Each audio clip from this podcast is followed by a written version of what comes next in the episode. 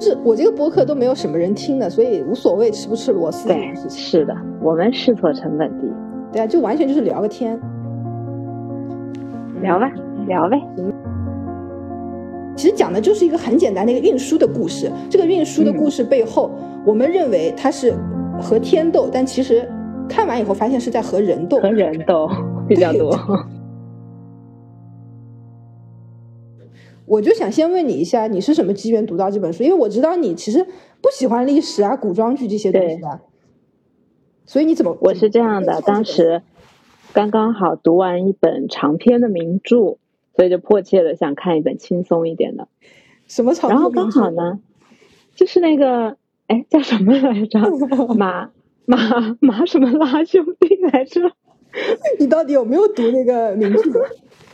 卡拉马佐夫兄弟吧，是不是？卡拉马佐夫兄弟，对对，嗯。然后，嗯，那个时候刚好又听到一期马伯庸做嘉宾的播客，嗯，是其实那个是讲他的新书《大一》的，嗯。但是我就去搜了一下呢，就发现，哎，这个《长安的荔枝》可能就是更适合那个时段的我去阅读，因为它才两百多页嘛，嗯。我觉得啊，看看评价也不错，嗯。然后就花了大概两天的空闲时间吧，断断续续的就。这有力差不多，我也花了两天时间。那你你对这个书打吗？你对这个书打分是打几分？呃，如果像豆瓣五分的话，我打四分，就是推荐。嗯嗯嗯嗯嗯，我跟你一样的打分。那你觉得它优缺点是什么？就是你扣的那一分是什么？嗯，我觉得它首先它就是一本非常典型的畅销书，你有没有这种感觉？对，就很好读，就是对，很好读，没有门槛。就像我这种可能对历史其实很犯怵的人，也没有没有任何的那个障碍，就是阅读体验非常的好，你基本上可以一口气把它读完。对，那就说明他这个故事的节奏把握的很好。那它整个故事线不错，而且里面也有很多细节很有意思的。我在里面就是有的时候看他们吃的一些菜，我都会停下来仔细的再去查一下。哦，会有，就是嗯，哎呀，还有一点就是它代入感比较强吧，因为它里面有很多就是社畜啊、职场类的内容。嗯，对，我们社畜就是很容易把自己带入到这种对，就很很很悲苦的那种。对，对，就是我我自己在读这本书，因为我这我读这本书的机缘是因为你推荐给我的嘛。那我其实一开始我蛮排斥的，你跟我讲了好多次这个书好。主要是因为我我我一开始没有读这个书，是因为我觉得我不太喜欢凑热闹。我包括那个明朝那些事热门了那么多年，我都是五六年以后才才想到要去读的。我是用微信阅读读这本书的，读了两个小时二十二分钟。然后我跟你读这本书的打分我是一样的，我也是打四分的。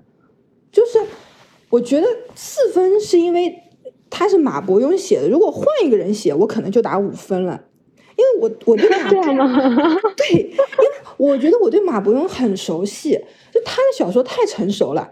这个成熟其实我觉得另外一面是有一点套路的，有点那个公式化的东西。因为我之前看过他的那个明呃显微镜下的大明嘛，就他对史料是掌握的很丰富的，而且有那种脑洞去匹配的。但是很大的一个缺点就是因为太太太程式化了，就很多文本给的很直白的。那你你像《长安的荔枝》里面其实有很多暗潮涌动的东西，但他把它写的很明确，你就觉觉得读出来就是没有那个余韵了。嗯，这个我觉得是蛮大的一个缺缺点，因为我记得好像就是海明威以前写小说的时候就有个说法，就是那个冰山理论嘛，就冰山只有八分之一是在那个海面上的，在八分之七是在太直白了是吗？对，就是你好的作家，其实你是把你的思想是蕴藏在那个八分之一的这个下面的。他小说肯定不可能是一览无余的嘛。你你如果一看这个小说，你都看明白了，然后作者把所有要跟你讲的东西都讲透了，你自己那个思考的东西就会很少。其实感觉跟影视作品也很像的。对，就是我觉得他，而且一个作家，就是你把隐藏的那一部分，你就漏八分之一，然后藏八分之七，它还有一个功能，我觉得是。他也在那个筛选读者，就不是所有的读者其实都能够很专一的，就是进入到这个作家的。就你你会喜欢这个作家，你会看好几本书，但是其实这个时候作家也在筛选你这个读者的，他就通过这个东西，就通过这个隐藏的东西来来筛选的。当然，我就跟你说的一样，它优点也很明确，就是很好读，然后爽文嘛。然后在这种宏大历史里面有一个小人物作为一个切口，而且跟我们这种社畜就是太太有共同的感受了。对对，其实我打四分倒不是说扣掉什么一分啊，我是觉得确实很好看，但是那确实没有到五分那种神作的级别，对吧？对，那你觉得神作是基于这个来打分的？就你的神作的，比如说。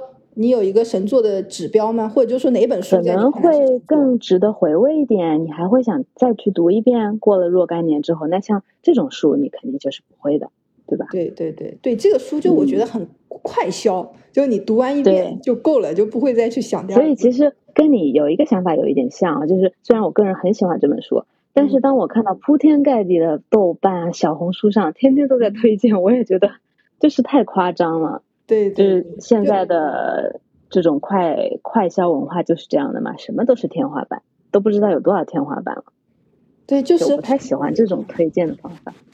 对他，因为你在读他那个书的时候，我觉得，呃，它最大的一个功能和优点就是你能够带入到，把自己带入到那个主人公李善德嘛。对对，然后你带入到这个小人物里面的时候，你就会发现，其实他是命运跟他开一个玩笑嘛。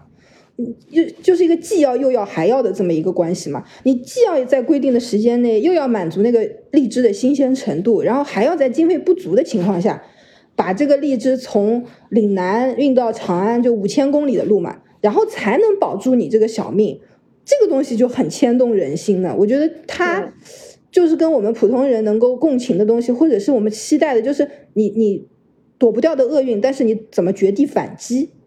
对。就这个东西，其实其实跟现在很类似的就是那个《狂飙》那个剧嘛，其实也是一样的道理啊。就是底层小人物，他就本本分分的做点生意，但是最后他发现他没有办法避开厄运的，就跟李德善是一回事。是的，对。所以哪怕他是黑帮大家，好像也都是站在他一边。因为我我在我就看到过一个评论，就是有些人说。他不喜欢这个书，他不喜欢李德善这个人物，或者说对这个书完全不喜欢的他一个点就是说。他没有办法去共情这个东西，他觉得很很荒谬。但有一个人的回复就很羡慕你的一生都是很顺遂的。哎，我们为什么会就是会跟呃李德善或者跟呃李善德或者跟这个狂飙里的人物去共情？是因为我们在生活当中也遇到很多自己难以解决的那些问题，就或者是公权公权力都没有办法帮助你的问题。所以你你你这个书，你先总结一下他在讲什么故事，不然大家我觉得不知道我们在说的。为什么要我来总结呢？你也知道，我读完这本书已经过去很久很久了，不如你来总结一下吧。总结一下，我我有对，我现在想一想，我觉得这个书就是，呃，一骑红尘妃子笑，就无人知是荔枝来。通过这这一句。杜牧的诗，然后拓展出来的一个故事。因为马伯庸是很擅长写这个历史小说，他是把很多真实的历史的情境融合在一起，去写一个完成一个创作嘛。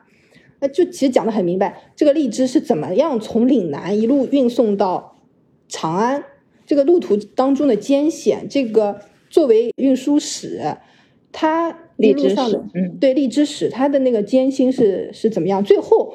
他我们说绝地反击，他成功了，把这个荔，因为我们肯定知道啊，荔枝肯定是要让贵妃吃到的嘛，对吧？所以其实讲的就是一个很简单的一个运输的故事。这个运输的故事背后，我们认为它是和天斗，但其实看完以后发现是在和人斗，和人斗 比较多，对，就是在和人斗。所以如果只是和天斗，只是一个技术问题，就没有那么吸引人了。对，就是我觉得，嗯，当时印象最深的就是。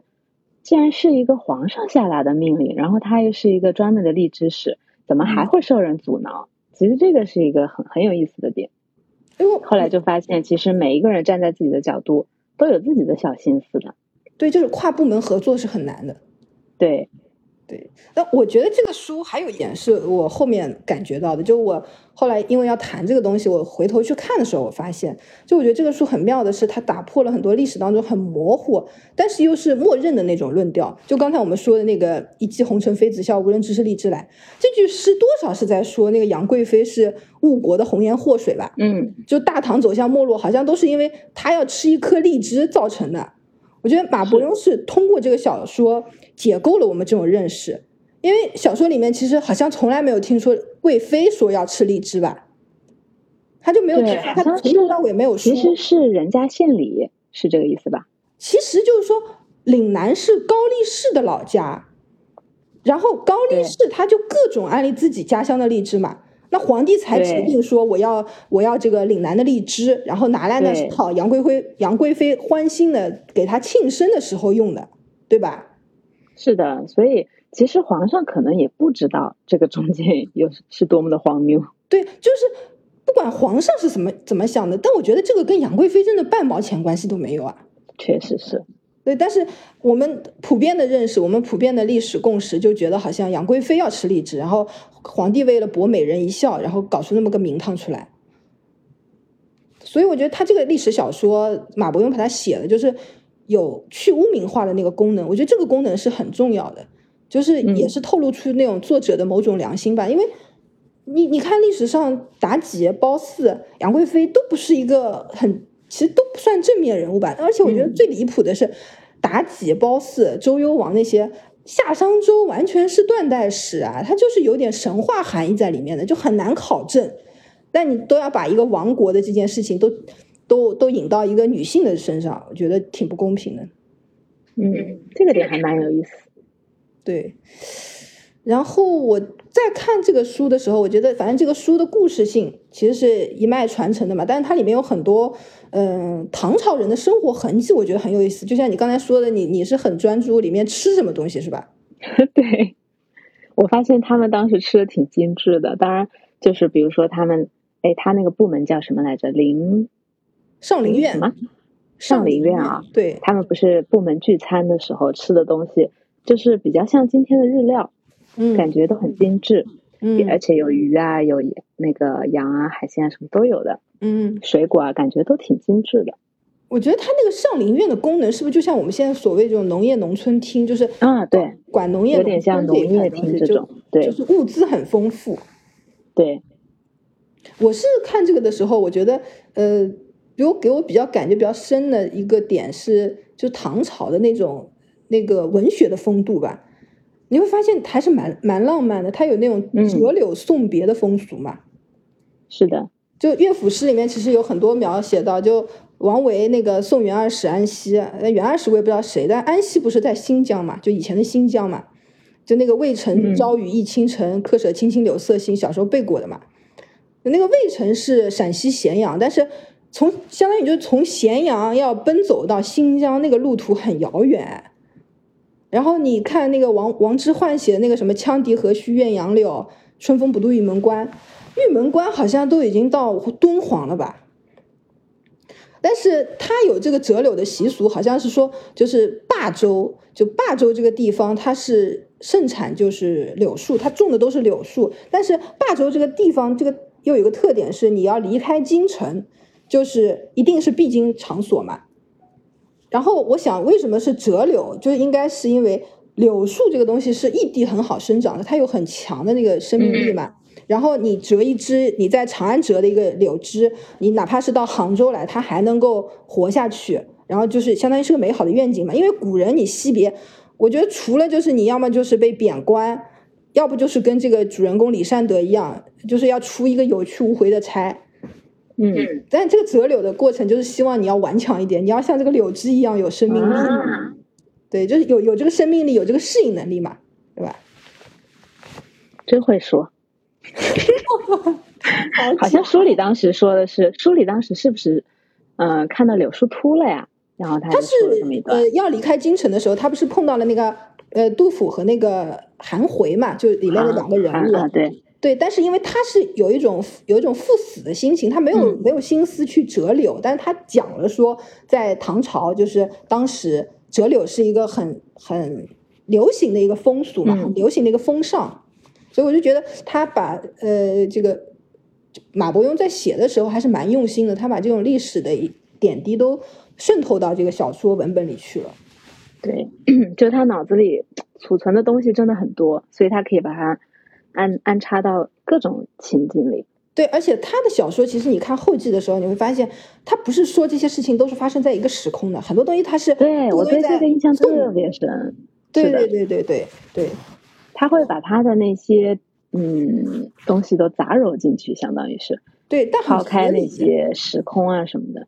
对对，就是架构的小说，但是没有完全跳脱，就是太过于玄幻。它又不是玄幻的历史，它又在那个历史的大框架里面，我觉得还是很合理的。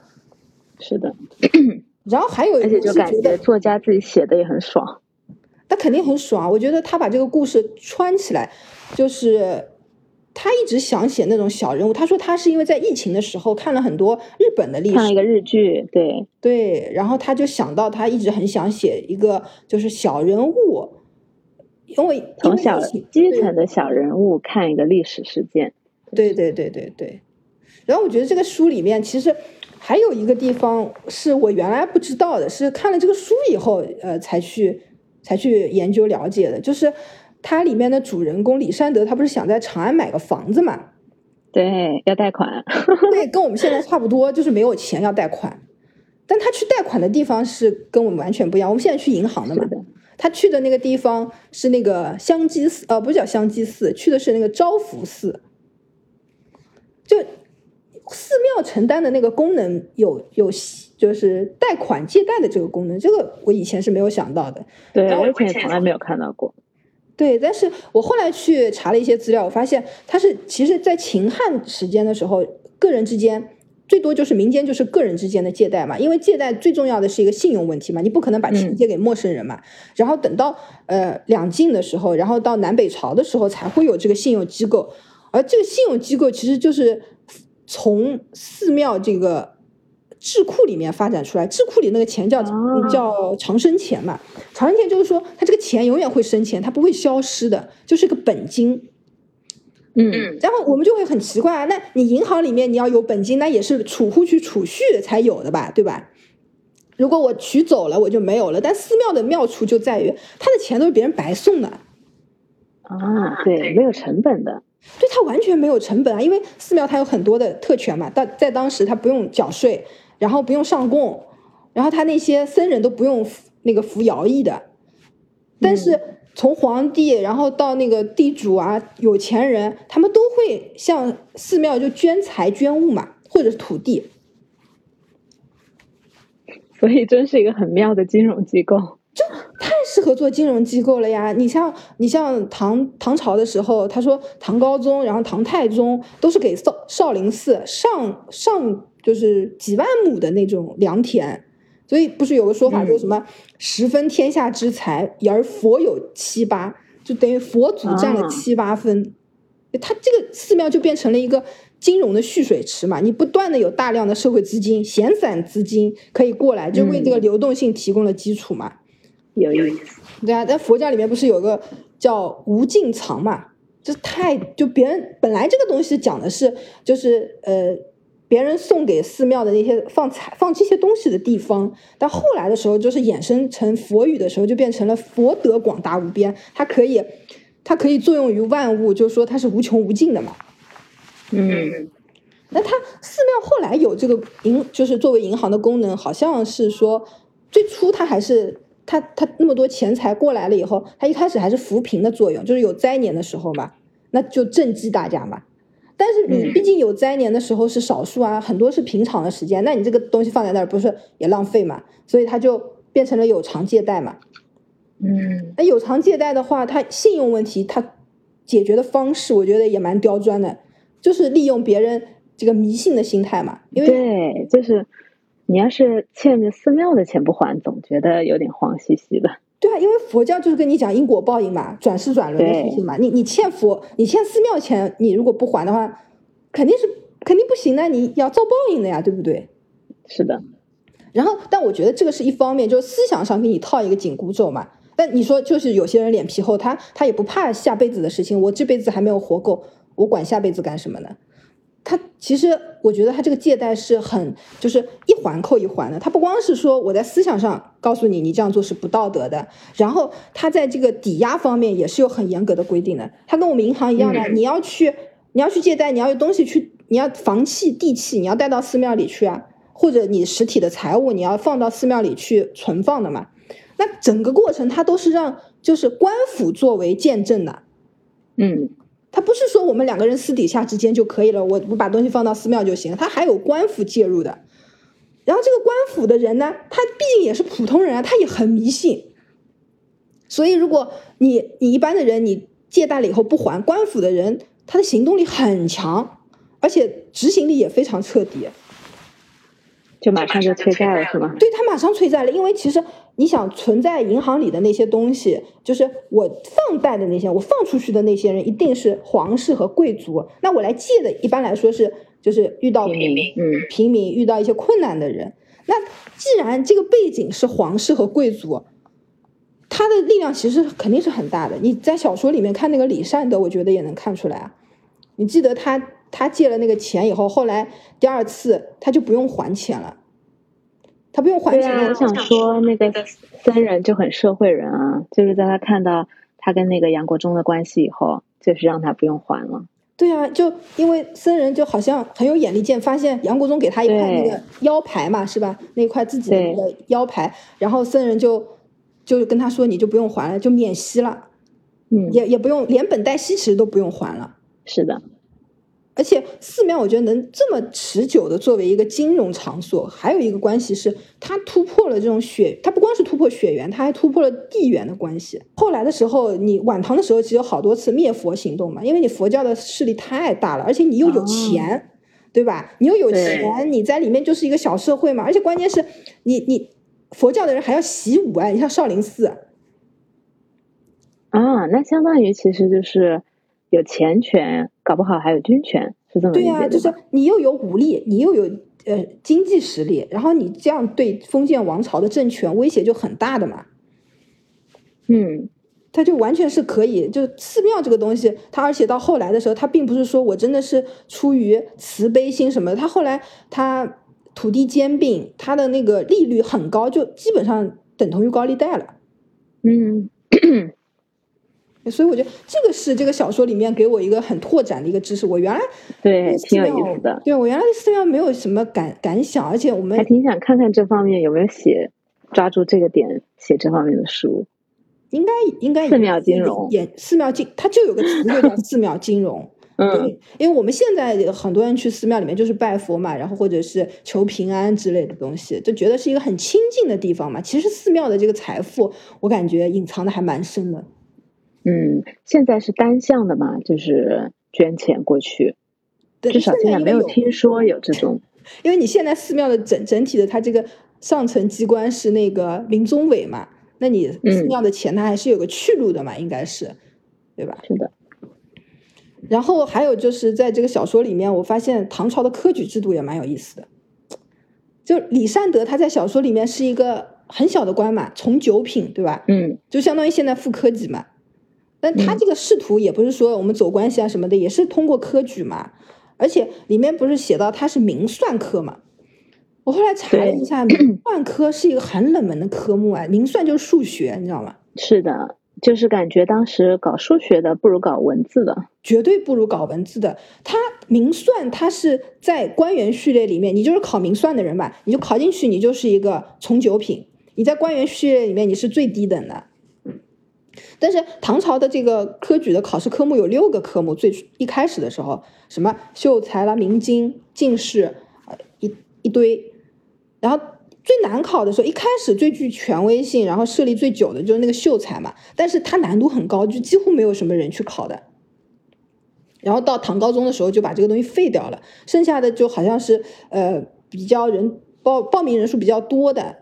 就大家也很重视的，就是那个明经和进士嘛。我们每次说到那个进士及第的时候，不是都觉得很了不起的嘛？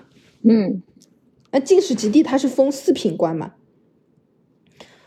然后我记得晚唐的时候，那个诗人孟郊嘛，孟郊好像是四十多岁才进士及第，啊他那首诗不是什么“春风得意马蹄疾，一日看尽长安花”嘛，就是很骄傲的，你就感觉他整个人就是春，这完全是春风得意了。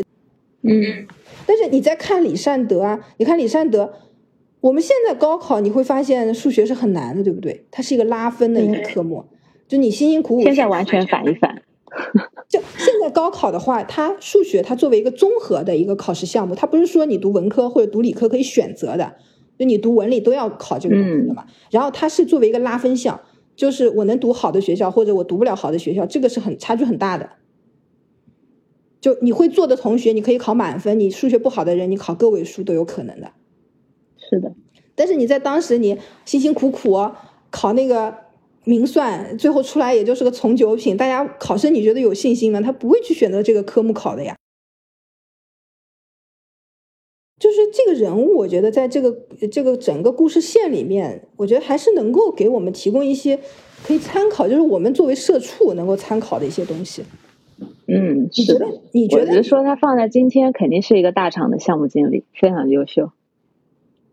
就是他只能作为一个大厂的项目经理，他不能进入体制内吗？有可能，因为我感觉他这个人眼力劲儿不够。但是，那你从你你从他整个运输荔枝的过程当中，你觉得能够得到什么经验？工作经验或者？嗯，首先就是因为他接到的是一个不可能、看似不可能完成的任务嘛。对。那但是他却化解了这种困难。那首先，我觉得比较重要的一点是他拆分了这个任务。拆分就是他把，对，就是他把这个任务拆分到，比如说我荔枝本身，我要怎么延长它的保鲜期？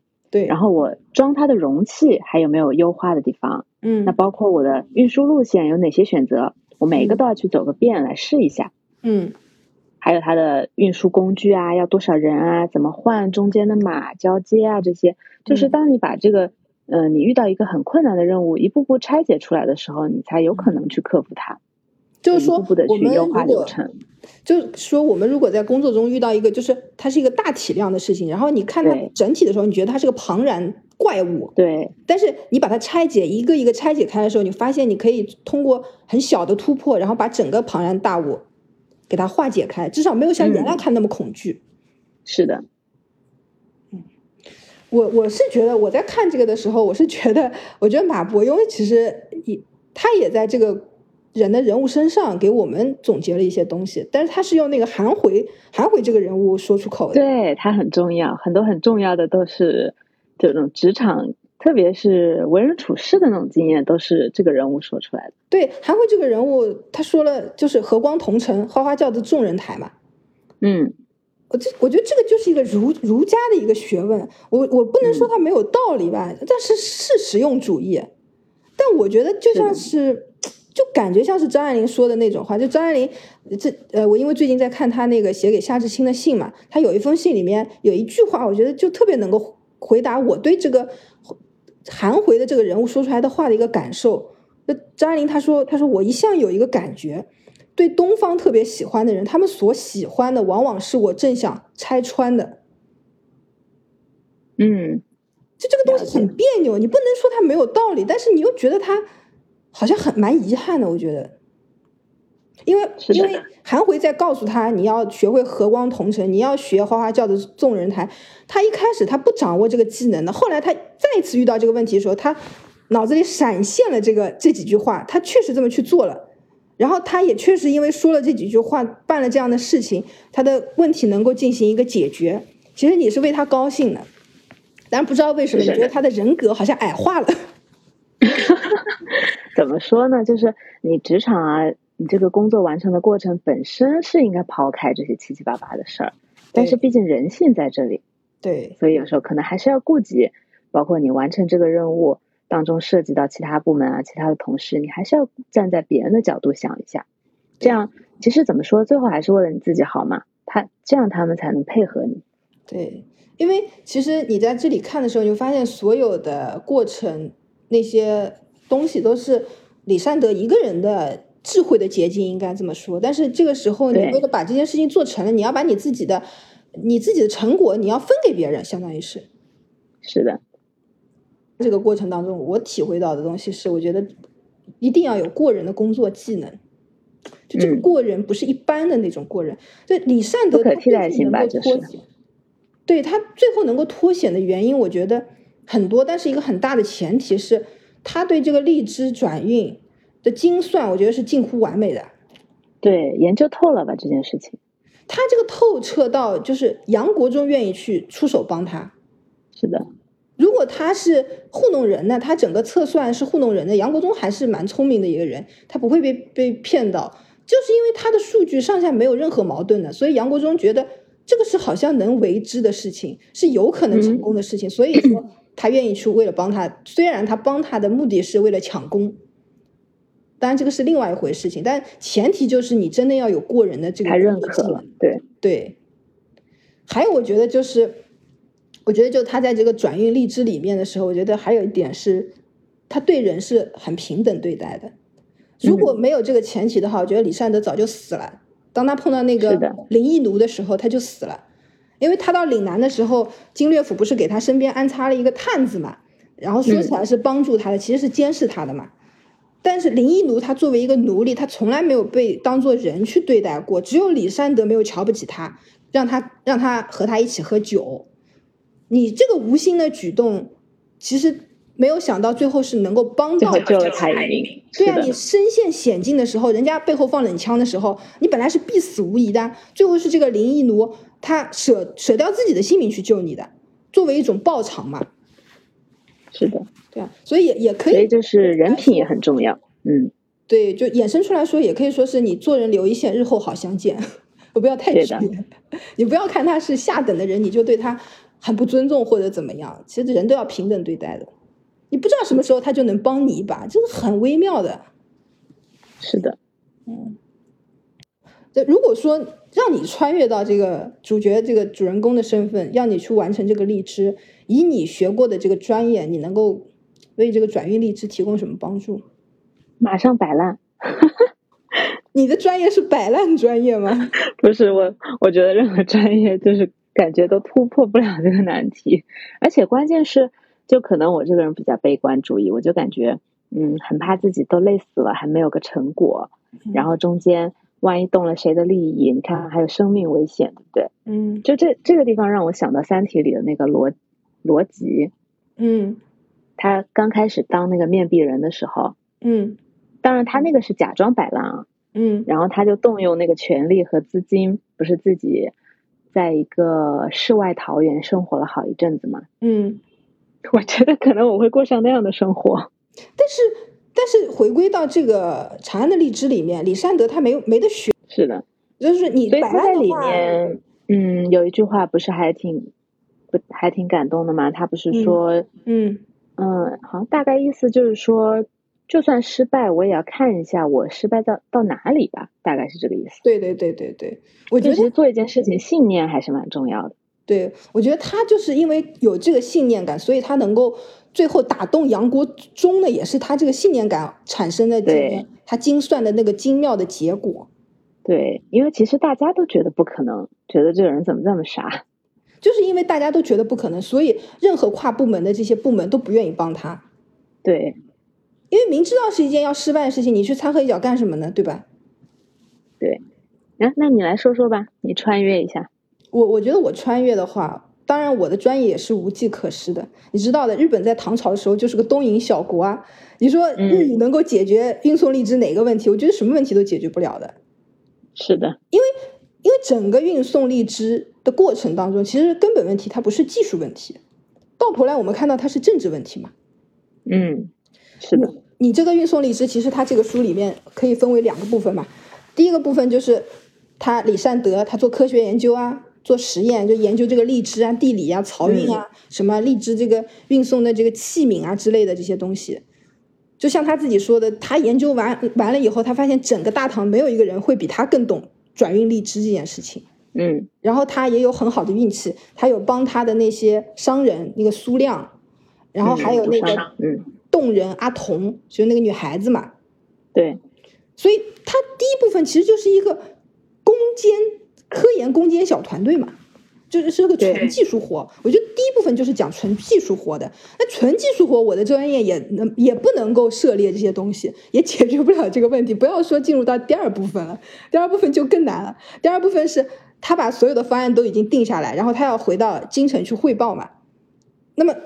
当时我看的时候，我觉得这个东西就大功告成了。但是我当时看那个书的时候，我发现还有好几百页，我就知道这个事儿没那么简单。是的。然后我们可能认为他要苦尽甘来，要发财了，但是后面的情节就是急转直下嘛。所有的这些厚黑学的这些阴谋全部把它掀翻在地。你你最后是真的是靠自己，就是拼尽全力、拼死要去完成这个任务。那你一一圈折腾下来以后，你发现是几个权贵和和太监的一场游戏而已。对，所以你你你说你用现代的这些技术什么东西，你还是解决不了人性和解决不了它存在的这种政治的问题。但是很妙的是，这个故事里面设定了李善德，他作为一个技术官僚，他最终解开了这个死局。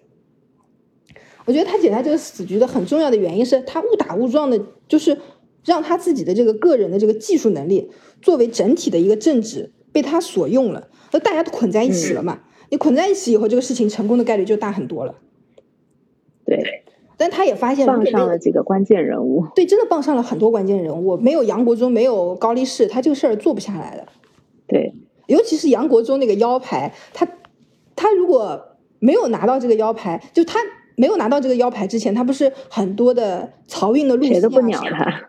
一个是没有人理他，二个是他所有的漕运路线，他怎么想脑绞尽脑汁的想要压缩一点时间，都是通过技术去改良的。等到他拿到这个腰牌的时候，发现他不需要用技术。这个腰牌就能帮他解决很多问题，嗯，所以这个东西就是权力这个东西，他第一次感觉到权力有这么大的好处，就是权力是解决一切问题的一个金钥匙一样。对。然后这个整个故事其实都在讲长安的荔枝，就是杨贵妃吃荔枝，所以我们在提到这个荔枝的时候，几乎都能够想到的是，就是杨贵妃吃荔枝嘛。那么。我在想，我们自己的生活当中和荔枝有没有很很深切的或者很有意思的故事？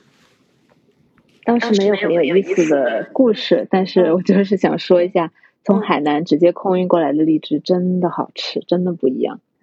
海南它也是一个产地，但是呃，海南就是一定要够新鲜。其实跟这个故事一样，就是一定要够新鲜。等到它转运到我们这儿的。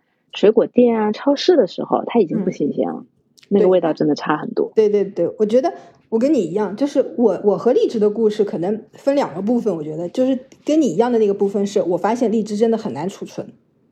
对，就它很容易有那个酒味，放了几天以后，它很容易烂，就是它很容易就是发出酒糟的味道，跟你说的一样嘛。对，酒糟的味道，然后就没有那个硬挺的那种感觉，它就会软趴趴的。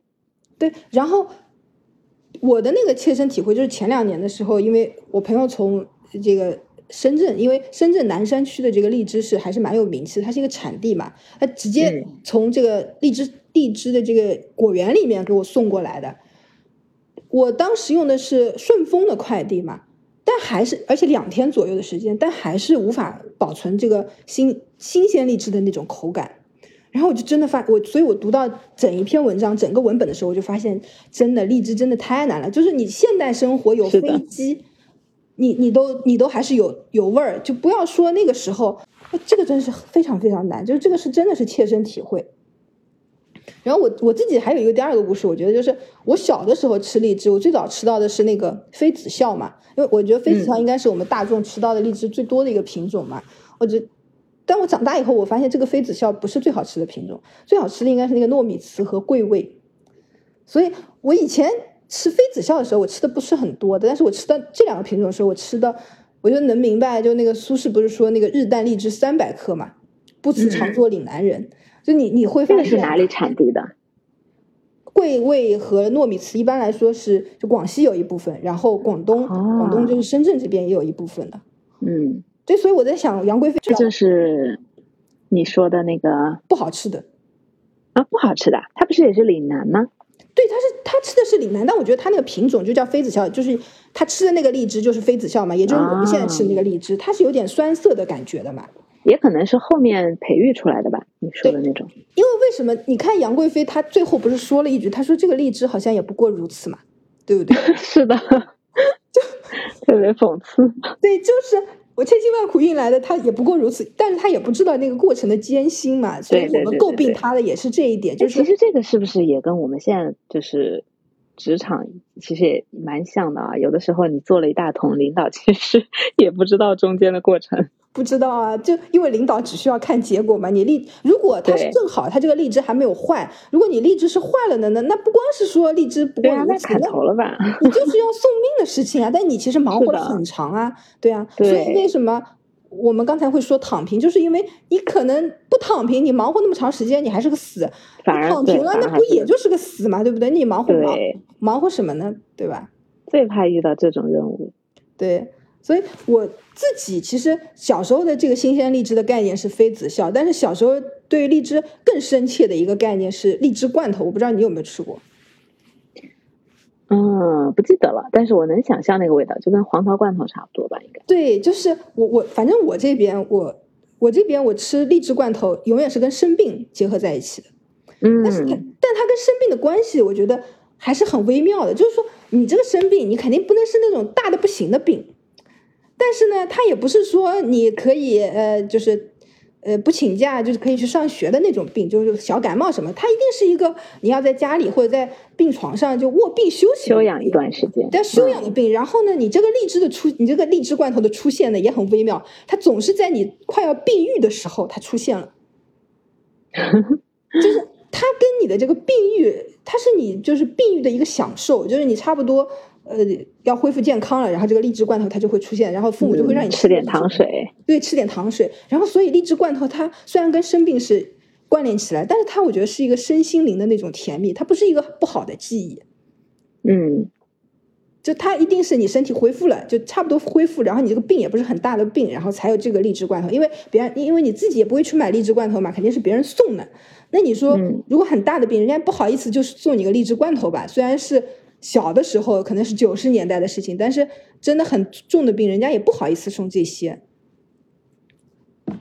对，基本上，所以你吃到这个就代表着你要痊愈了。对，所以会印象特别好。对对，就是它这个味道也很好。当然，它跟新鲜荔枝不能比，但它通也是通过这种方式，我觉得它让荔枝有了更多。其实也保鲜了，对。对，因为毕竟你说还是很有很多地方它是没有办法尝到新鲜荔枝的嘛。对。它通过这种方式还是可以。跟很多人分享荔枝的那个味道，嗯，然后最后就是讲一下那个你提到的嘛，就是说如果这个，因为马伯庸的小说很多都进行了影视化嘛，那如果这部小说影视化以后，你心目当中，呃，比如说你自己印象很深的这些人物，你觉得应该有谁来扮演？嗯，我我现在目前只想李善德啊，就是我当时看到第一反应，我觉得挺适合让田雨来扮演的。因为他首先年纪是四十多岁嘛，然后就老想到那个《庆余年》里面田田雨扮演的那个角色，对，也是一个小官，就感觉他比较适合，看起来傻傻的。你知道吗？我跟你就是我也我我的人物比较丰富一点，但我也有写到田雨。你知道我让田雨演的是什么角色吗？我来猜一下啊，嗯，是不是那个韩回？对，就是韩回。对，他也他也有点那个劲儿，就是。哎，会在你身边提醒一下啊，你你这里要注意一下，要跟这个人这样讲话，有点那个意思。因为我我觉得小说里的韩回这个人物，他是呃，我们说更接地气一点吧。因为李善德这个人物其实还是略略有一点悬浮的，就是在他比较像那种技术技术宅，对，就是他盯着他自己的任务，然后也不看身边的人。对对，就他是体制内的一个技术型的官员。对。对，然后因为韩回，我觉得他还承担了一部分这种幽默和风趣在这里面。嗯，言语这个人，因为我是看过他那个《赘婿》里面演那个驸马爷嘛，我觉得他演的还是他而且古古装的扮相很好看。对，他就是真的很适合。对，然后我我的心目当中，李善德的那个人物形象是那个辛柏青。啊，对。我选辛柏青的理由是因为我看过那个《妖猫传》，他在《妖猫传》里演李白。对，我也看过。对我，我第一次觉得李白有这么具象化的一个形象，就是辛柏青老师。我当时就觉得李白应该就是辛柏青，我觉得他塑造人物太成功了。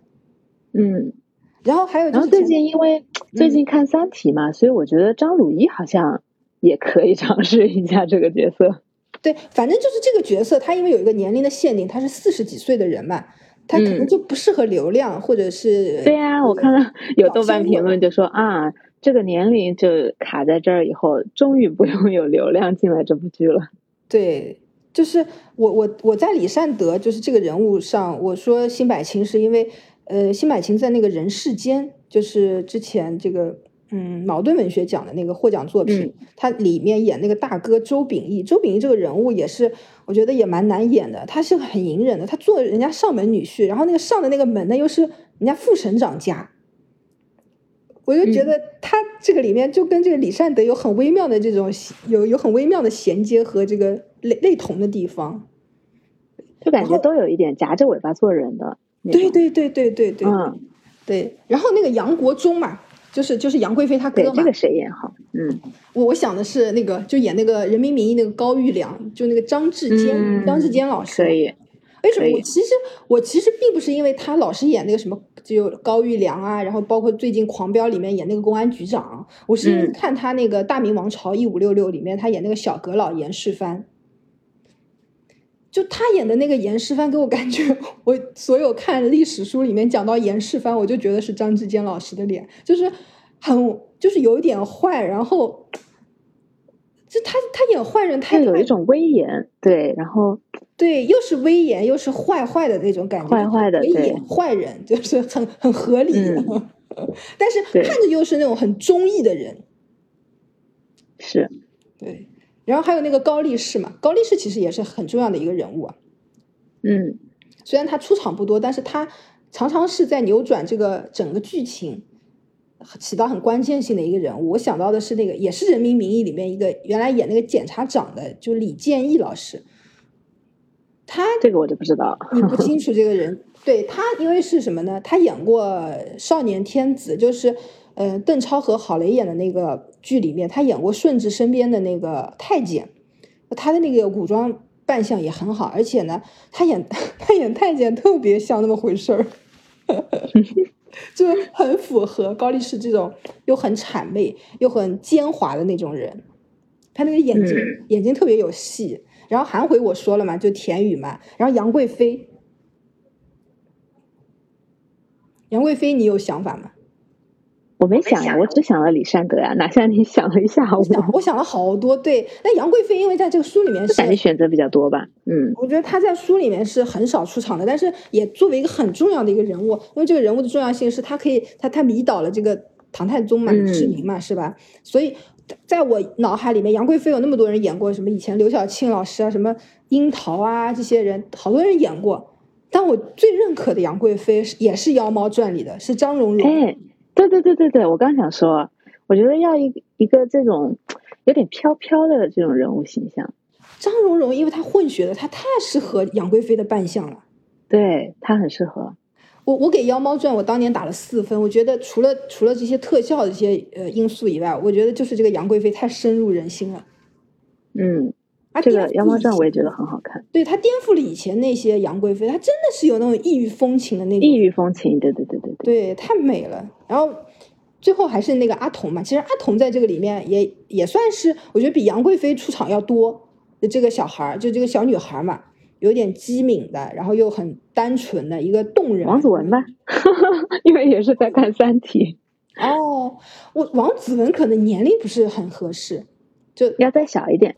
对他，他虽然他虽然很就是看着很年轻，然后也很很灵动，但毕竟年龄在那里，所以我想的是那个宋祖儿。啊，也行。哎，我觉得宋祖儿是很难得的，那个那个年龄段里面有演技的女演员。当然不是说别的女演员没有演技啊，就是说 看过。你至于吗？在这种节目里还要？不是，我真的是这个意思，因为我我看的剧很少，我了解的女演员也不多。但是我觉得她是那个年轻女演员里面有演技的，是因为我她她演过那个《乔家的儿女》里，她是一个正剧，然后呢，她在里面演一个。那第三个女儿，我觉得她的角色当时很动情，就很动人，能打动你。而且她的五官，我觉得是很亮，就很抢眼的那种。我觉得阿童对她比较立体。对，我觉得阿童就是那种五官很抢眼的，她不不可能是那种很平常的那种人。我，到时候期待一下。对，基基本上，我觉得以我们这种审美去选演员，就抛开那些什么呃。就是资本的力量。我觉得以我们这审美，我觉得演技也好，然后整个故事角色的承担能力也好，我觉得肯定不会错的。是的。对呀，就是，但是可能他不一定卖座。看看这本书，现在已经很卖座了，应该差不多。这本书，这本书很卖，而且我觉得这本书最妙的地方是我才知道，它不是说就直接卖，它是在收获上连载的。对他之前没有想到能够出书，所以大概我觉得这样他写的也比较放松一点。而且我觉得很有意思的时候，收获这个书它还是蛮严肃性文学的吧？我不知道啊，就收获不是这本书，就这个杂志，它是巴金先生的嘛？巴金和金宇创办的嘛，收获。我觉得收获还是一个严肃型文学，就是它还是要有那个小说的那个架子在，不一定。但是你看它这个小说，其实是一个网文吧，其实很适合去呃那个什么，就是这种网络。对我有看到你说这个书，哎，其实这一点我还蛮想请教你一下，就是你有说过这本书网文感比较重，然后就是看起来就像那种分镜的剧本一样。对，这个你能不能展开说一下？就是我也很好奇，比如说，如果我们评价一部作品文学性比较强，它到底是强在哪里？我觉得文学性很强的一个概念，我觉得看张爱玲的书，我觉得文学性是强的。我我因为我自己去年的时候写 CP 文嘛，你知道的啊。嗯。然后我自己写的时候，我才知道原来写对话很难，写人物之间的对话非常难。然后我觉得张爱玲是有文学性的，然后包括我看的这个秘鲁的作家略萨是有文学性的，一个能够把人物的对话写好的作家，十有八九不会错的。我自己写人物的时候，你知道吗？我就只我就发现了，我就是一个网文水平的人。那体系有什么区别呢？你知道，对我就想跟你说，就是网文和真正的作家之间在写对话的区别是什么？就比如说我写对话，哇，我的天呐，我就是要把那个周围的气氛要衬托出来啊，就是。嗯，比如说我要描述他要讲这句话的时候，我要说他靠在这个厨房的这个，比如说餐的餐桌边，然后呢手里比如说拿着一碗什么饺子，然后呃说什么话，就把这个话要铺陈出来。我前面一定要加一个这些东西。嗯，但是真正会写，我今天看张爱玲写小说的时候，我突然间发现她没有那么多累赘的东西，但她把这句话写出来的时候，你的画面感全在脑子里，你不需要写画面感的东西。啊，那其实还是像你之前说的太直白了。你已经把那个画面描述出来了，但是真正有文学性的作品是不用的。对，真正有文学性的，他可能是埋藏在他这句对话里面的。他很顺，你知道吗？你我在看，因为刚刚好在看那个《半生缘》的时候，他世君说，呃，曼桢说那些话，哎，两个人的对话，他是很流畅的，他不需要那些周围东西去衬托的，在你的脑子里，这些话能够烘托出所有的场景。而不是说这些人说这些话的时候，这些场景需要你给他去铺起来。了解，对。然后我为什么说略萨也很厉害？略萨的这个语言感更厉害，他是用对话波的方式，他是一个结构主义大师嘛。他写对话的时候更厉害。他你在写这个场景的时候，他这个人物可能现在是三十年代说这句话，他下一个一句话可能是另外一个人物五十年代写的，你居然看着一点都不违和。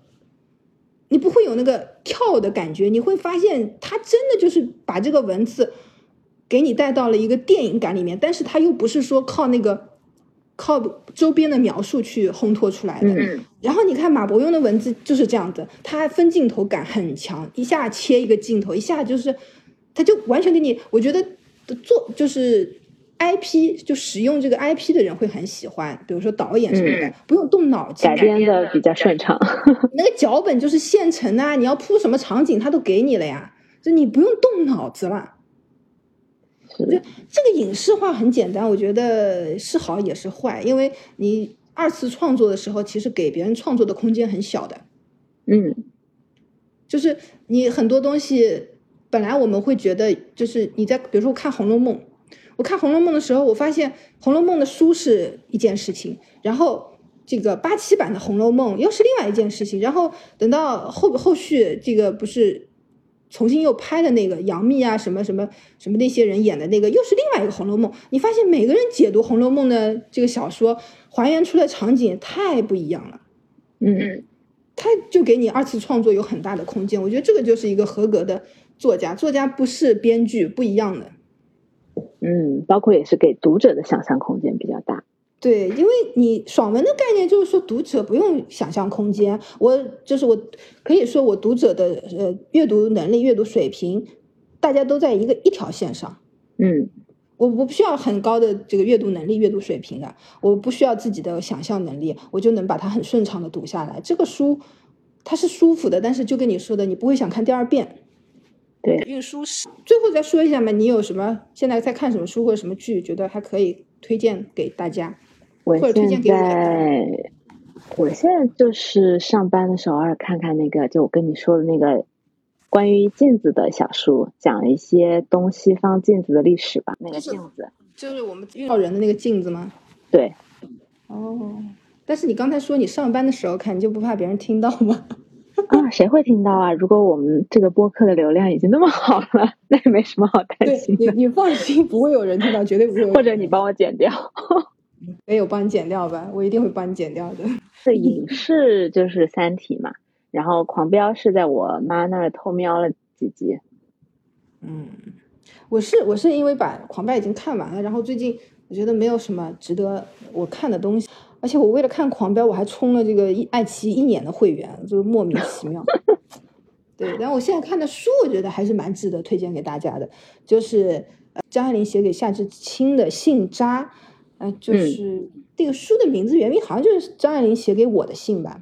夏志清对张爱玲说是很重要的一个人推手。当然，好的作品如果嗯，就是酒香不怕巷子深也是可以。但是呢，有人推你一把总是更好的。就像去年的那个法国的诺贝尔文学奖，这个安妮埃尔诺一样，他的书国内一共译了四本。如果他没有获诺奖的话，完全不知道有一个这么会写记忆的一个作家。就他能够把个人的记忆跟你集体的记忆完全产生一个共鸣，而且最神奇的是，一个法国人，一个八十多岁的老太太，我在读的时候，我觉得跟我的记忆都产生了这种共情。嗯，这个很重要，这个很重要。对，所以我我推荐大家读这个张爱玲的这本书，是因为我觉得这个书信里面，嗯，和我们看小说的张爱玲，作家张爱玲还是有一点区别。我觉得张爱玲。他因为这些信件是从一九六三年到他去世前一年的那些信件，一共一百一十八封。嗯嗯嗯，你可以从信的长度上也能够看出来，他当时的这种生活的呃困境吧，越来越困难了。以前写的时候还会跟夏志清讨论文学、讨论剧本啊，但是你到后来的时候，你会发现他永远都在搬家。他跟夏志清写信，永远都是在说我又搬了一个家，然后我现在地址是什么地方，然后你不要告诉别人。就你会发现他很焦虑，他的生命的后半段的时候，他一直在跟自己的这个神经官能症做抗争。他老觉得，他住的地方有有有什么蟑螂啊什么之类的这些东西，他其实是一个皮肤病嘛。嗯嗯，对，然后你你。对，这样就是，而且包括他的死亡，他死了三天以后才被人发现。那你看他的信，能够还原出这个人最后的那些历程。我觉得他，因为他跟外界的联系实在是太少了，后面是完全大家不知道他在干什么。然后你在这个里面看到他生活的一些艰难，但是我觉得，呃，前半部分的那些信件，六十年代的信件，虽然他很困难、很困苦，而我依然觉得他还是很幸运的一个人。就他还是能够把自己的困苦什么的写出来，就是流于笔端。但很多人在那个年代的时候，其实都已经是湮灭的，说不出话的。好的，这个可以找来看看。对，这个推荐给你。然后马上快十点钟了，然后因为社畜嘛，明天还是要继续搬砖的，对吧？嗯。所以还是要早一点睡觉，然后就祝大家晚安，也晚安吧。那我们是什么人？我们是跟地球人说晚安的人。对，好吧，晚安吧。